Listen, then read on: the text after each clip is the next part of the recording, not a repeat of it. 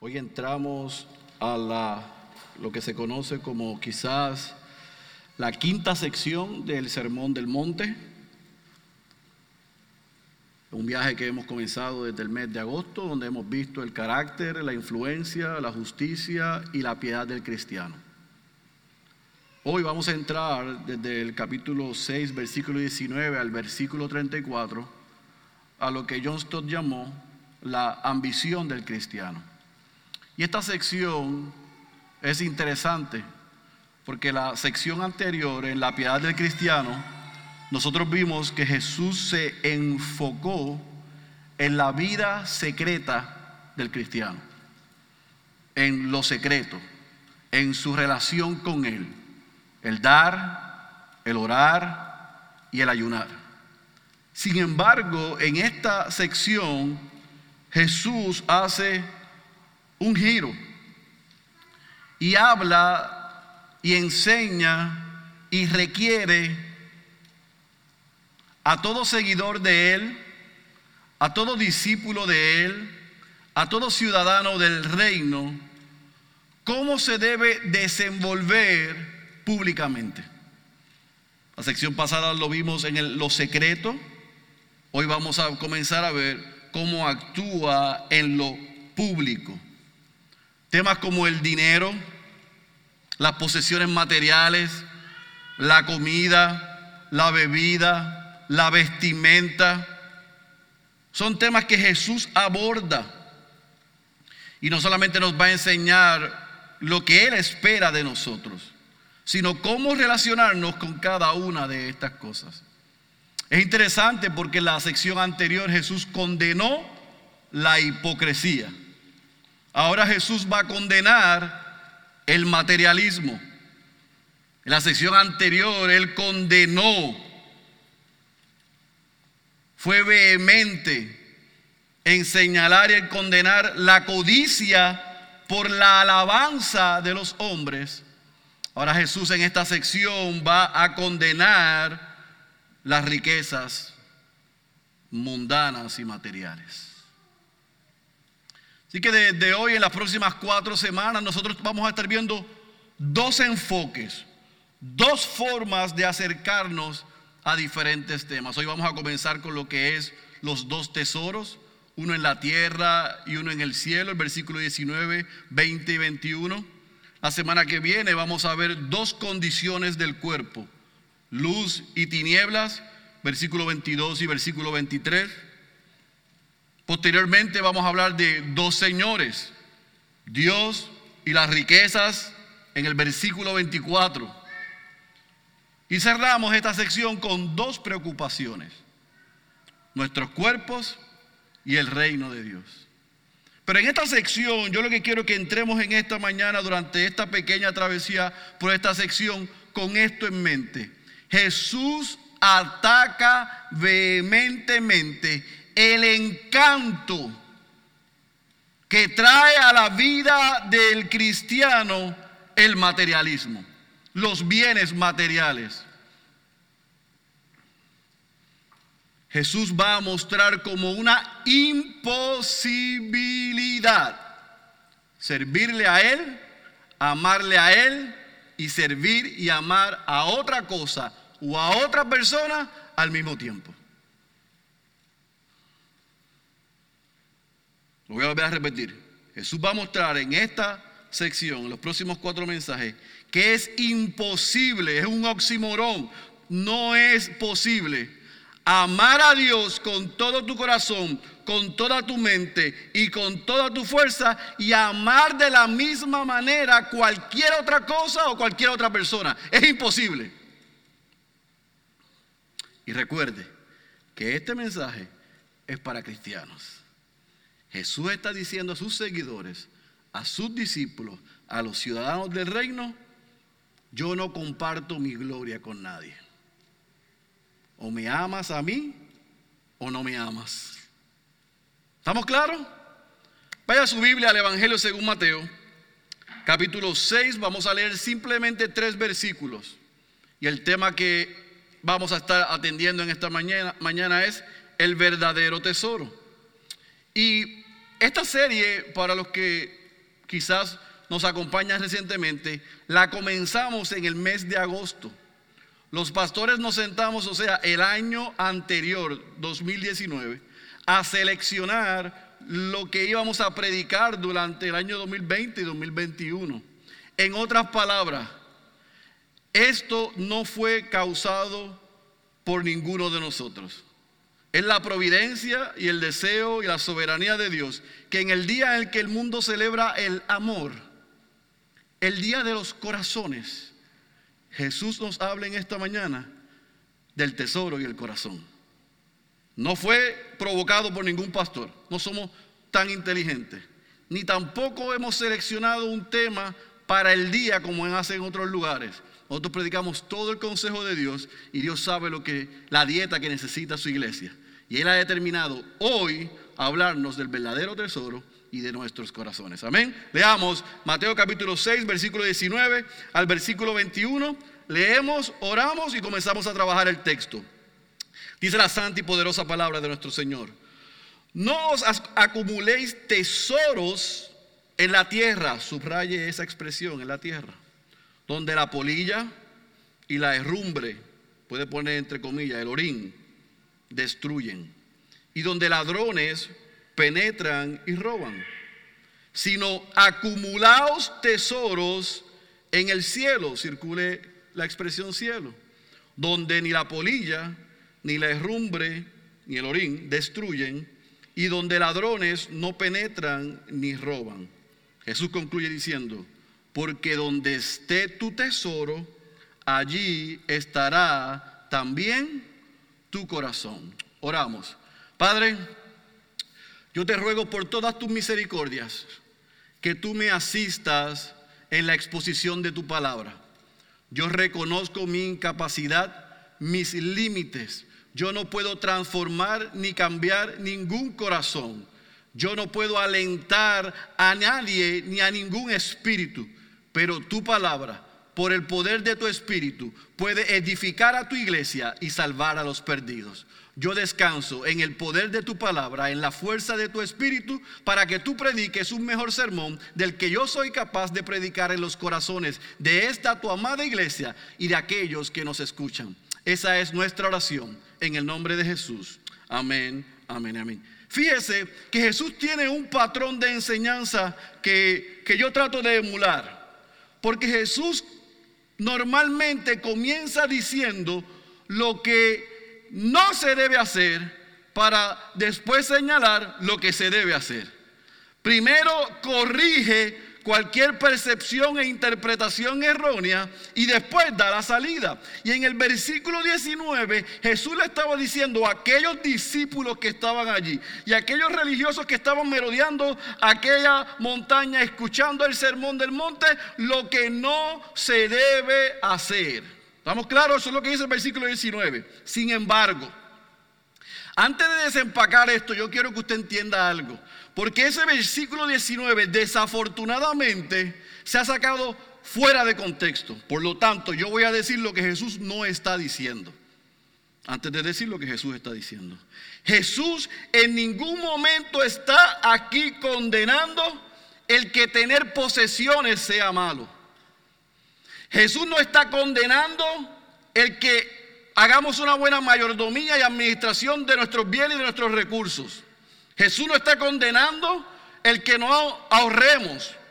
Jesús no está condenando ni el que disfrutemos de las cosas que Dios nos da. Eso no es lo que Jesús está diciendo.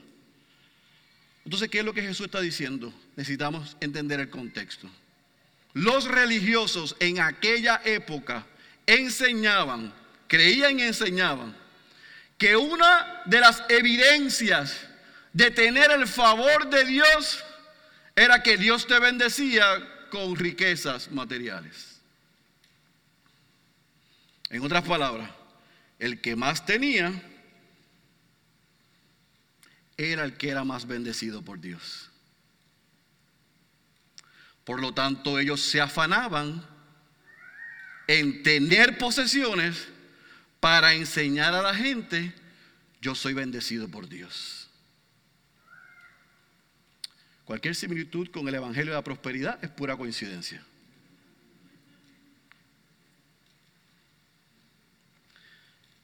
Ahora, si Jesús cuando comienza diciendo en el versículo 19, no os acumuléis tesoros en la tierra, no, tiene, no está condenando el que tengamos bienes, el que seamos buenos mayordomos de esos bienes y el que disfrutemos de lo que Él nos da ¿qué es lo que Jesús estaba condenando? ¿Qué es lo que Jesús está diciendo que no deben hacer? Sencillo. Jesús lo que está apuntando es que no seamos codiciosos ni egoístas. Jesús está criticando el que hagamos de la prosperidad material nuestro ídolo, nuestro énfasis. El objetivo primordial y principal en la vida del cristiano, ser rico, tener bienes, vivir bien, bien, porque eso es relativo. Pastor Félix, ¿cómo usted sabe eso? Porque Jesús dice en el versículo 19, en la orden de no acumular tesoros en la tierra, la interpretación que podemos dar por lo que Él dice en la parte B es que esos bienes materiales tienen un tiempo de caducación, una vida útil. No duran para siempre. No te lo llevas a la eternidad. Y utiliza tres ejemplos que aquella aquellos discípulos, aquellos seguidores podían entender. Él usa la polilla, el orín y los ladrones. Él dice, si ustedes se enfocan en recursos y bienes materiales y ponen su corazón en eso, eso no dura para siempre. Eso no tiene valor eterno. Eso no te lo vas a llevar a la eternidad. Es más, en el aquí y en el ahora, esas cosas van a ser afectadas, como ustedes saben, por la polilla. Porque en aquella época eso era algo muy común, porque la polilla se metía en la ropa de la gente. Las ratas y los ratones se comían los granos. Los gusanos se llevaban cualquier cosa que se ponía debajo de la tierra. Y los ladrones entraban en las casas y hurtaban, robaban. Así que cuando Jesús está enseñando, diciendo, no pongas tu corazón en las cosas terrenales, no solamente porque no tienen valor eterno, sino porque con facilidad se pueden desaparecer. Y ustedes lo saben. Ahora, ¿Cómo aplicaríamos eso al contexto de nosotros? Si en aquella época nada estaba a salvo, todo era inseguro, todo estaba a la merced de polillas, orín, ratones, gusanos y ladrones. ¿Cómo aplicamos eso a nuestra vida? Bueno, nosotros podemos aplicar ese versículo 19 de manera inmediata. Porque cada uno de los que estamos aquí sabemos que nosotros tratamos de proteger nuestros tesoros. Lo que se ve, lo que tenemos. Compramos insecticidas, ratoneras, pinturas anticorrosivas, que dicho sea de paso son carísimas. Alarmas, seguros, ¿Por qué? Porque queremos que nuestros tesoros estén bien protegidos, no devalúen, pero perdemos de perspectiva que al final no durarán para siempre. Ni nos los nos los llevaremos a la eternidad. Ah, entonces Jesús está diciendo que seamos malos administradores. O como aprendimos en la bienaventuranza, que, el sinónimo de espiritualidad es pobreza material. No, ya yo dije, ya yo hablé de eso, no lo voy a decir. Usted vaya a SoundCloud y lo escucha otra vez. Jesús no está diciendo que pobreza material es igual a espiritualidad. Jesús lo que está corrigiendo es que pongamos nuestro corazón en las cosas que son perecederos. Porque el rico y el pobre en este tema están en igualdad de condición. El doctor Martin Lloyd Jones dice, los pobres necesitan tanto como los ricos esta exhortación acerca de no hacerse tesoros en la tierra. ¿Por qué? Porque todos tenemos tesoros en alguna forma o alguna manera. Mira, para el pobre quizás no sea el dinero, pero sea el esposo, la esposa, los hijos. Quizás sea algún regalo que tenemos y que tiene un valor monetario limitado. Para algunos, dice el doc, su tesoro es su casa, su mansión. Él dice, cuidado estar apegado a tu casa, de vivir por tu casa. No importa lo que sea, lo pequeño que sea, si lo es todo para ti, ese es tu, tu tesoro. Y estás corriendo peligro. Porque es aquello por lo cual tú vives. Concluye el doctor Lloyd Jones diciendo, ese es el peligro en contra del cual nuestro Señor Jesús nos pone sobre aviso en este pasaje. Así que hay ricos que Dios ha bendecido, creyentes que Dios los ha bendecido con bienes materiales.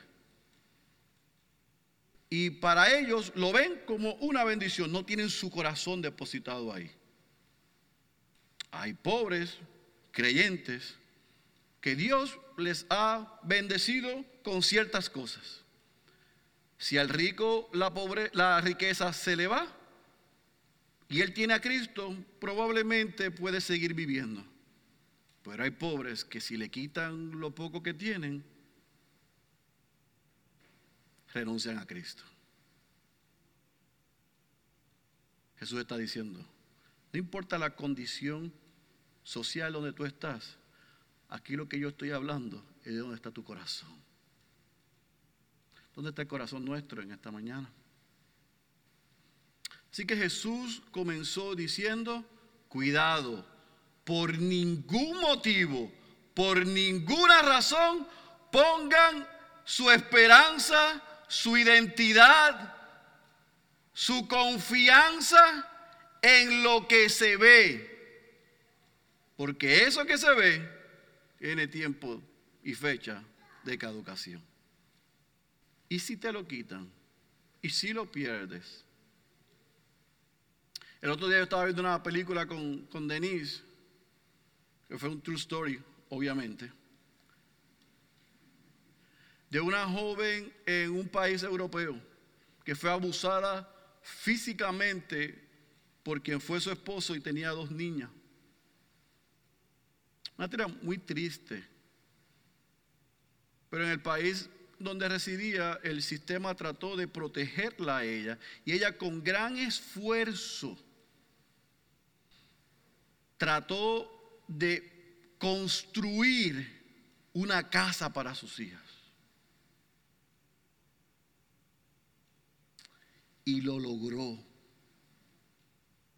Y la noche antes de mudarse e inaugurarlas, su ex esposo le prendió fuego a la casa. Era en madera.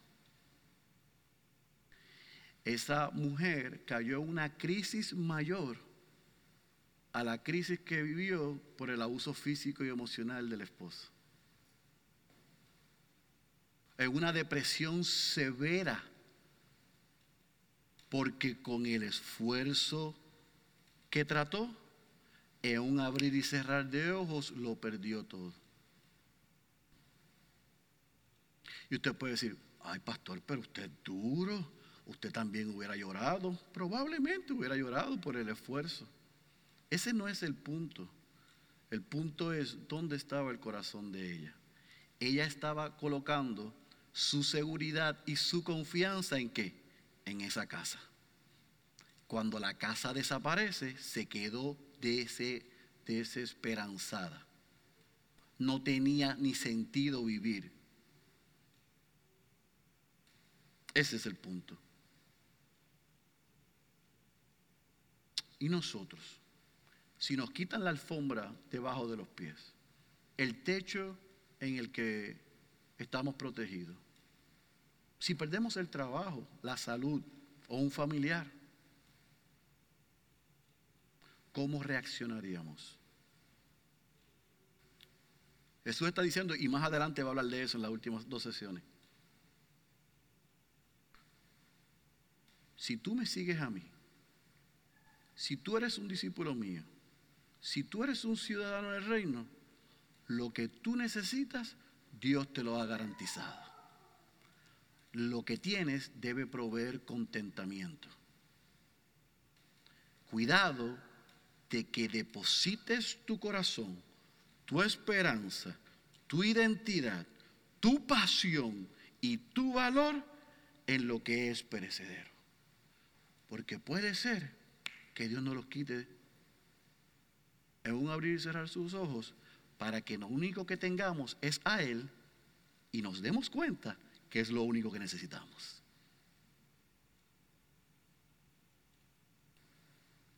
Qué bueno que están pensando. Así que Jesús dice, no hagas tesoros en la tierra, pero sí haz tesoros en el cielo. Y ese tesoro en el cielo muchas veces es algo utópico.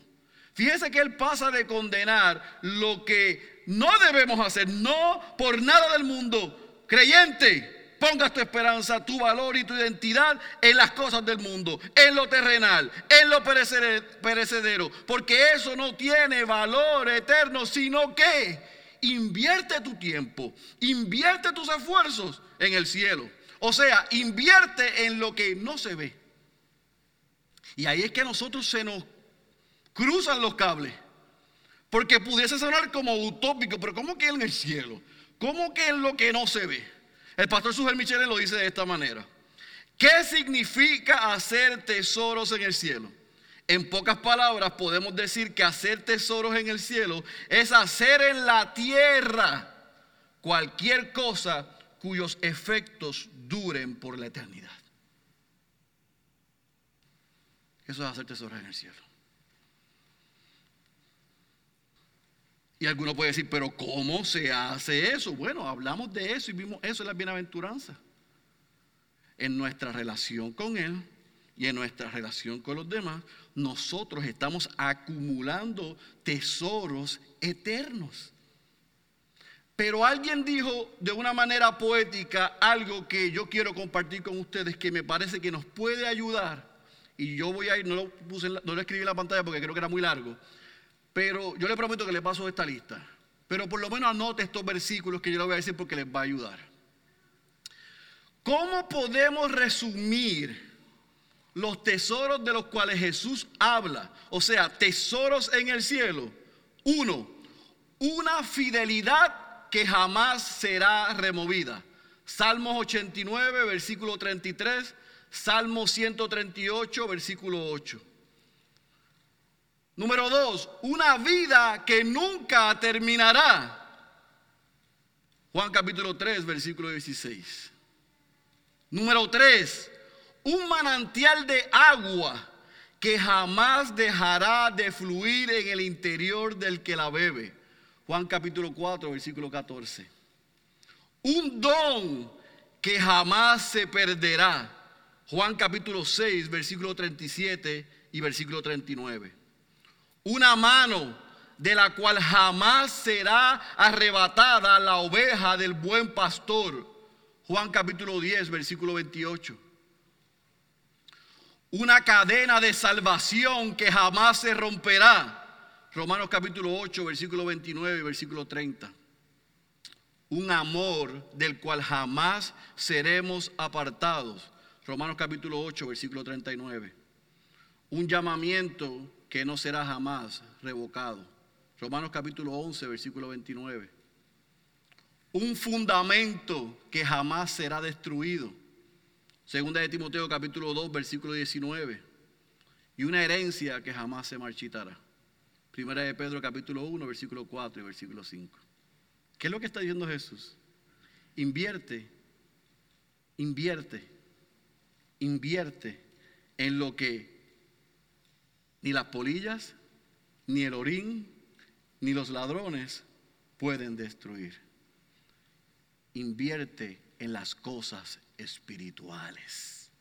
en tu vida de oración, en tu vida de lectura de la palabra, en tu vida de discipulado y de rendición de cuentas para crecer a la estatura de Cristo, para ser más maduro, para no quedarme viviendo de la misma manera en que yo vivo y he vivido.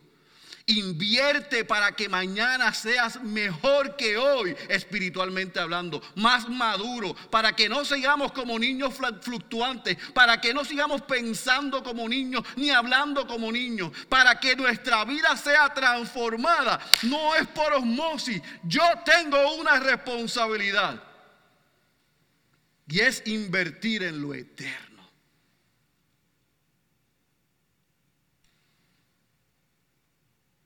Esa es mi responsabilidad. Si tú eres creyente, esa es tu responsabilidad. Si seguimos hablando como niños, actuando como niños, respondiendo como niños, ¿sabe por qué? Porque posiblemente nuestro corazón esté en los tesoros del mundo, no en las cosas eternas. Señor, yo quiero crecer en tu gracia con la Biblia cerrada y sin oración. Señor, yo quiero que madurar, pero no quiero que nadie yo le tenga que rendir cuenta ni que camine conmigo. Eso es una imposibilidad.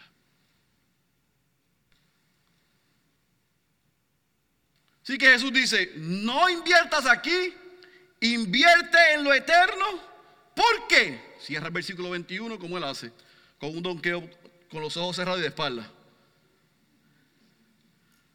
Porque donde está tu tesoro, allí estará también tu corazón. ¿Por qué no puedes invertir en lo terrenal y debes invertir en lo celestial? Sencillo. Porque donde tú inviertas, allí estás tú. Allí está tu corazón. Allí están, allí están tus afectos.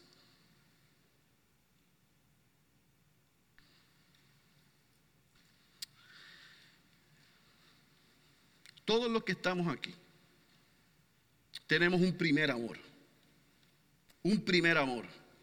Y este no es el primer amor que Jesús a través del apóstol Juan le señaló a la iglesia en Éfeso. No, no, no es ese primer amor que ellos perdieron. No, no. Es que nosotros, todos los que estamos aquí, creyentes o no creyentes, tenemos un primer amor. Algo que amamos más que otra cosa. Alguien que amamos por encima de los demás. De eso es lo que yo estoy, hablando, estoy hablando y me estoy refiriendo. Algo que nos motiva, que tiene toda nuestra atención. Esa cosa o esa persona es el centro de nuestras vidas. Le mostramos afecto, le mostramos tiempo, nos dedicamos por completo a él o a ella. Hay un celo por eso o por él o por ella. Porque hemos creído que nos dará felicidad y nos dará sentido. Matthew Henry dice que el corazón se va tras el tesoro. Eso es natural. De la misma manera que una aguja se va tras el imán o el girasol se vuelve al sol, nuestro corazón se va tras el tesoro. Eso es así. Si usted tiene aparato Apple, esta mañana, Apple le dijo dónde estaba su corazón, porque le dio el resumen de cuánto tiempo estaba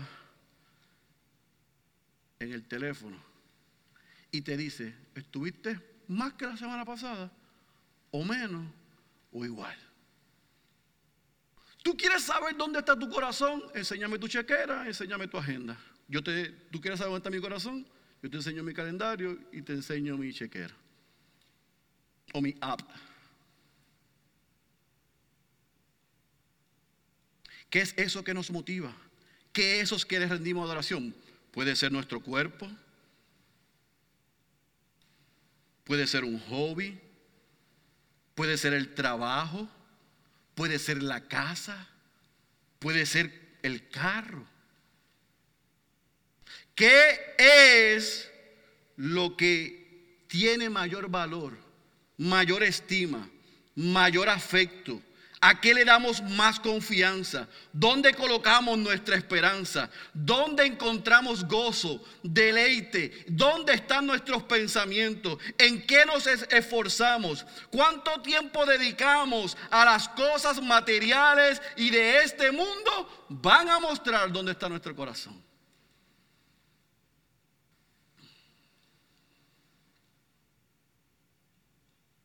¿Por qué?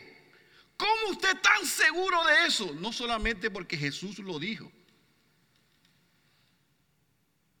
sino porque en este mundo caído, en el que usted y yo vivimos, aún siendo creyentes, hay una verdad, como dijo Juan Calvino, que tenemos que aceptar. Y es que el corazón es una fábrica de ídolos. Nuestro corazón pecaminoso todavía es una fábrica de ídolos.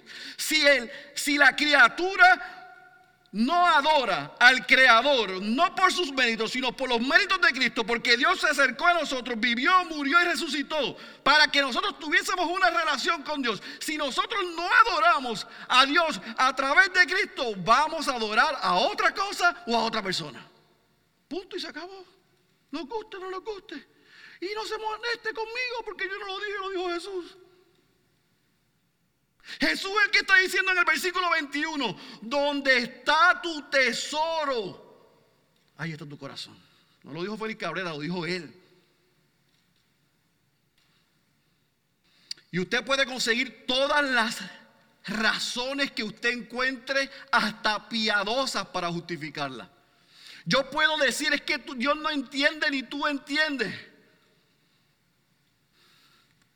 Pero el Dios encarnado entiende. Ese que estaba anunciando esto y que estaba dictando esta, esta conferencia de sermones, estas enseñanzas, entendía. Porque era 100% hombre. Pero también era 100% Dios. Y porque se puso en una posición similar a la nuestra, entiende perfectamente que vamos a ser tentados para tener lo que el mundo le da. Yo le decía al pastor Héctor hace dos o tres días, le decía, Héctor, que no se te olviden a ti ni a mí. Yo te lo recuerdo, tú recuérdamelo. Que las mismas tentaciones que Satanás le mostró a Jesús en aquel monte, nos las va a enseñar todos los días en nuestro ministerio hasta que nos mande a buscar. Las mismas. Misma.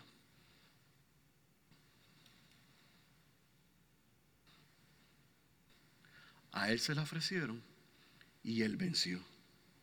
Por eso es que nosotros debemos confiar en él y poner nuestro corazón en él para poder vencerlas.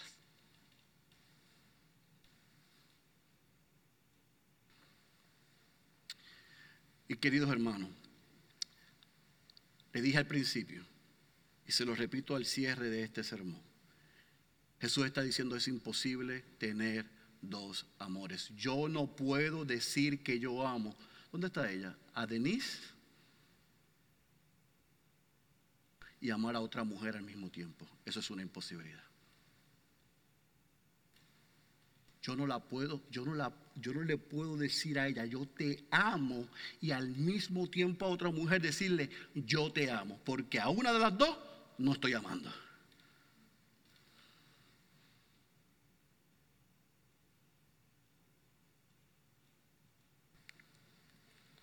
No se pueden tener dos amores simultáneamente. No se pueden tener dos tesoros simultáneamente. Así que el llamado en esta mañana para usted y para mí, si somos hijos de Dios, es renuncia a lo que está ocupando el lugar de Dios. Renuncia.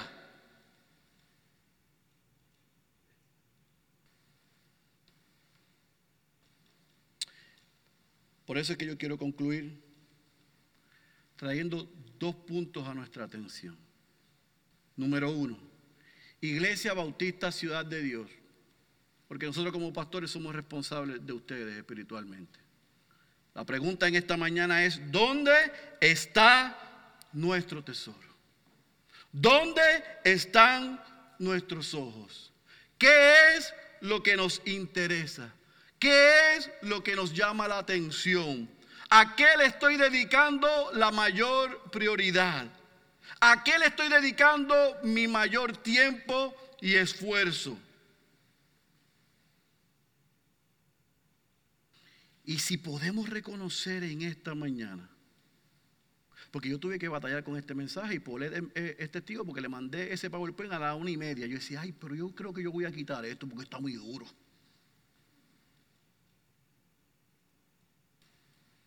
Si usted está batallando como estuve batallando yo anoche con este sermón, yo espero que usted salga por lo menos por ahí con una seguridad. Y es que no existe seguridad en las cosas que se ven. Por lo tanto, yo quiero hacerte varias preguntas. Otra vez, como cristiano, ¿qué nos motiva? Como cristiano, ¿qué determina nuestras ambiciones y aspiraciones? No, pastor, es que yo tengo que hacer esto, usted sabe, porque si no me quedo atrás. ¿Basado en qué? No, en los demás. Mire, el creyente es el ser más raro del mundo, porque compra lo que no necesita con el dinero que no tiene para satisfacer los gustos de gente que ni conoce. Pero se ve bien para la foto en Facebook. ¿Qué nos motiva? ¿La opinión de Dios o la opinión de los hombres? ¿Qué determina nuestras ambiciones y aspiraciones? ¿Lo que dicen los demás o lo que espera Dios de nosotros? ¿Cuál es nuestro fin? ¿Acumular riquezas, bienes materiales, ahorrar para que me garanticen un buen futuro, un futuro cómodo. Otra vez, no hay nada malo con ser buenos mayordomos, al contrario, lo debemos ser como testimonio y como agradecimiento, porque hemos recibido con por gracia. Pero yo no pongo mi esperanza. Hay gente que se transforma. Usted quiere conocer a alguien, hable un ratito con ellos, cinco minutos, diez y quince se echáis y a los quince usted sabe dónde tiene su corazón. Porque es que lo que le apasiona se le ve. Hay veces que yo hablo con una persona y digo, wow, yo no sabía ese lado de él. No, no es que tenía un lado y dos lados, es que tenía solo un, una cosa que lo motive. Solamente tenía una cosa que le apasionaba, lo que pasa es que no lo había compartido conmigo. Yo quisiera ver creyentes miembros de la iglesia Bautista Ciudad de Dios, miembros de la iglesia Missio Dei, que lo que más le apasione es Cristo y su cruz. Y es su evangelio. No la opinión de los demás. No es que vamos a hacer mañana. Es lo que piensa Dios de mí. Es cumplir con lo que Dios espera de mí. ¿Y qué Dios espera de mí? Ya lo ha dicho en su palabra. ¿Y cómo yo conozco lo que Dios espera de mí? Cuando me adentro en su palabra.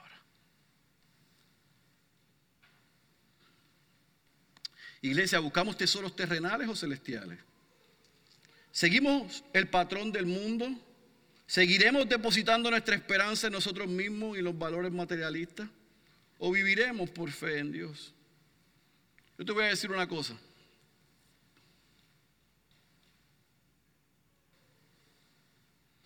Hay dos maneras de afrontar la vida. Y es a la manera de Dios, que es una inversión segura, o a la manera del mundo. Cristo está estableciendo aquí, es imposible servirme a mí de las riquezas. Por eso, mi querido hermano, es que es fácil destruir el argumento y los postulados del del evangelio de la prosperidad. Porque ellos han minimizado la vida, la muerte y la resurrección de Cristo en que tú obtengas bienes, estatus en el aquí y en el ahora. O sea, Cristo vino a dar su vida para que tú seas rico y próspero en este lado de la eternidad. Por eso es que nunca vas a escuchar en las iglesias de la prosperidad hablando del regreso de Cristo. Lo tuvieron que eliminar de sus mensajes porque es incompatible un mensaje que te diga amplía tus paredes y sé más rico con la verdad de que Cristo puede regresar a reinar por siempre. Así que tienen que eliminar eso para que puedan alimentar la avaricia, la codicia, la ambición en ti. Tú eres hijo de rey, tú eres un príncipe. Tú cancela la pobreza. La pobreza es una maldición. Dios quiere que tú camines como un rey, como un sacerdote.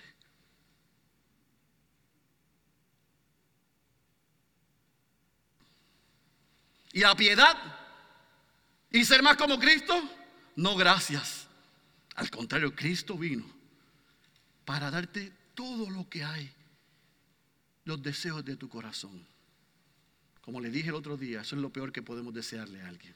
Que Dios nos dé los deseos de mi corazón. Porque si Dios me da los deseos de mi corazón, probablemente yo termine donde usted no se imagina. Yo oro que Él me dé los deseos de su corazón. Porque su voluntad es buena, es agradable y es perfecta para mí. No hay posibilidad entre acumular riquezas y acumular santidad y ser más santo y ser más piadoso y ser más maduro. No hay posibilidad. Jesús dijo en Mateo 22, versículo 37, amarás al Señor tu Dios con todo tu corazón, con toda tu alma y con toda tu mente. Esa es la primera fuente de gozo del creyente, Dios. Lo voy a repetir otra vez, mi hermano el sacrificio de Cristo en la cruz, su resurrección, su ascensión y su promesa de regreso no es para darnos bienes materiales y que eso nos dé seguridad, identidad, felicidad en el aquí y en el ahora. No. Dios puede bendecirnos materialmente. Dios puede proveernos aún en abundancia. Y si nos da en abundancia, no es para acumularla, es para compartirle con el que no tiene. Porque si tienes o sabes y no le das al que no tiene y no sabe, para Dios ni tienes ni sabes nada. Tacho, yo, mira, yo he hecho esto, esto, esto, he logrado esto. Y Dios te mira desde el cielo y dice, necio, necio, tú no has hecho nada, tú no tienes nada. Mi hermano, mi hermano, si tu deleite y mi deleite no consiste en Dios y su palabra, en obedecer su palabra y en caminar por sus senderos, probablemente nuestros tesoros son terrenales y no celestiales. Así que mi exhortación para ti en esta mañana es que hagamos de nosotros las palabras del apóstol Pablo en 2 de Corintios capítulo 4, versículo 18. No mirando nosotros las cosas que se ven, sino las que no se ven pues las cosas que se ven son temporales, pero las que no se ven son eternas. Ahora, si tú estás sentado aquí o estás escuchando este mensaje y no eres creyente, yo estoy contento y gozoso de que tú estés con nosotros hoy o escuchando este mensaje. Pero yo espero que tú hayas podido entender que si tu vida está enfocada en obtener riquezas, dineros, bienes materiales, trabajo, o tu confianza está en alguna persona, cuando eso te falte, se te acabó la vida. Aún más, si aún eso es lo que te satisface, tengo una mala noticia para ti si no te has dado cuenta hasta hoy mientras más tienes, más vas a querer. Porque ese es el pecado de la avaricia y la codicia que nunca está satisfecha. El verano pasado, en medio de la pandemia, un joven llamado Alexander Kearns, salía de high school, entraba a la universidad y se hizo un app muy famoso en Estados Unidos principalmente, en el mundo, para trade, eh, inversiones. Se, se llama Robin Hood. Y el joven comenzó con lo poquito que tenía a invertir.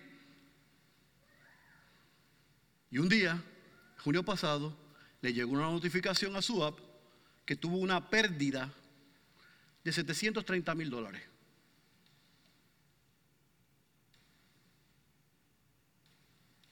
Una pérdida de 10 mil dólares la manejaba, pero de 730 mil dólares no la pudo manejar.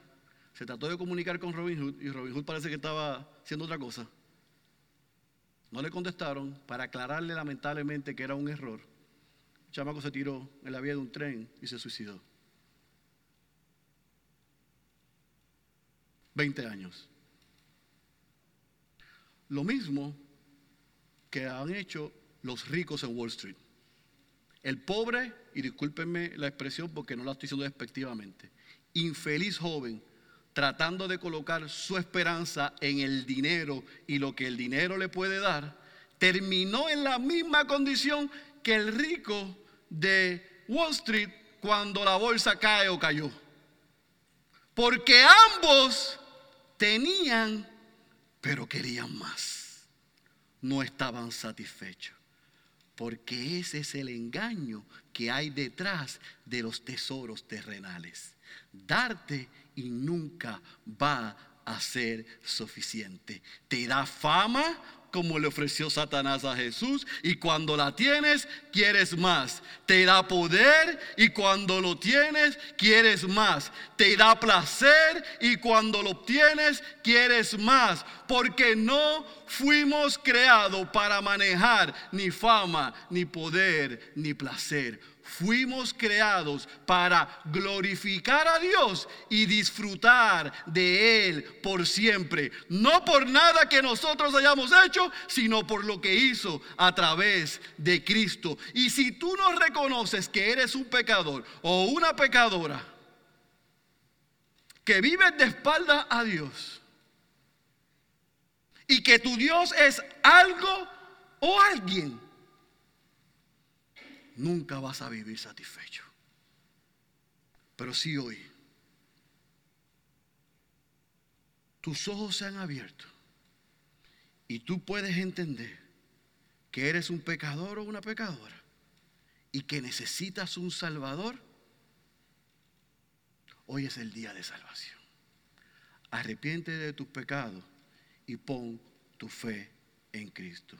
Él es Señor, Él es Salvador y por sus méritos, entonces tú pasarás a ser parte de una familia que está aprendiendo a estar satisfecho y tener contentamiento con lo que tenemos aquí, porque nuestra esperanza y garantía es que en la eternidad estamos completos.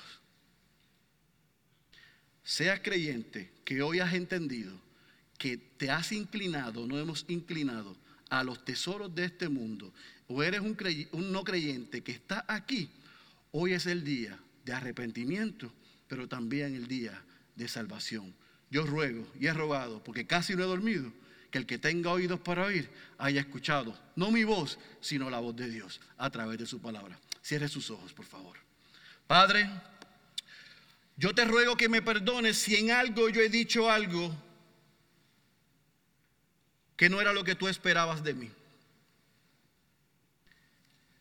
Pero como yo rogué que a pesar de mí, tú hablases a tu pueblo y a los perdidos, yo te doy gracias por el poder de tu palabra, por la vida de Cristo, por su muerte en nuestro lugar y porque por su sacrificio y su muerte no solamente obtenemos perdón de pecados, sino porque los resucitaste de los muertos, tenemos garantía que de este lado de la eternidad, pase lo que pase, no es nuestro destino final. Y es por eso que te rogamos en esta tarde ya, que tú nos hayas mostrado nuestra condición, nuestra realidad. Y si alguno de nosotros hoy, a través de lo que en este cortos versículos, pero poderosos, tu espíritu nos ha mostrado, que hemos inclinado nuestro corazón, nuestras prioridades, nuestros deseos, nuestra identidad a otra cosa u otra persona, te rogamos que nos perdones. Perdóname a mí, porque yo reconozco que es más fácil decir lo que tú dices que vivir lo que tú dices. Y por eso yo te pido perdón. Porque muchas veces he tratado de vivir lo que tu palabra dice en mis propias fuerzas. Y termino inclinando mi corazón y mi adoración a la criatura y a la creación y no al creador. Si hay alguno aquí que está en mi misma condición, te pedimos que nos perdones. A los que este tema entienden que no les corresponden porque están en una relación de adoración perfecta, damos gracias a ti por ellos. Pero te rogamos que estas palabras y esta enseñanza esté presente para esos días donde vamos a ser tentados a adorar otra cosa o a otra persona. Pero también te ruego, Señor, por aquellos que están aquí, que no son tus hijos ni tus hijas, que ciertamente se han inclinado en adoración a las riquezas, a los bienes materiales, a su trabajo o a alguna persona, o que hoy a través de tu palabra, tu espíritu, haya quitado la venda de sus ojos y que les haya dado un nuevo corazón para que ellos puedan responder y puedan venir en arrepentimiento y en fe y reconocer a Cristo como Señor y como Salvador.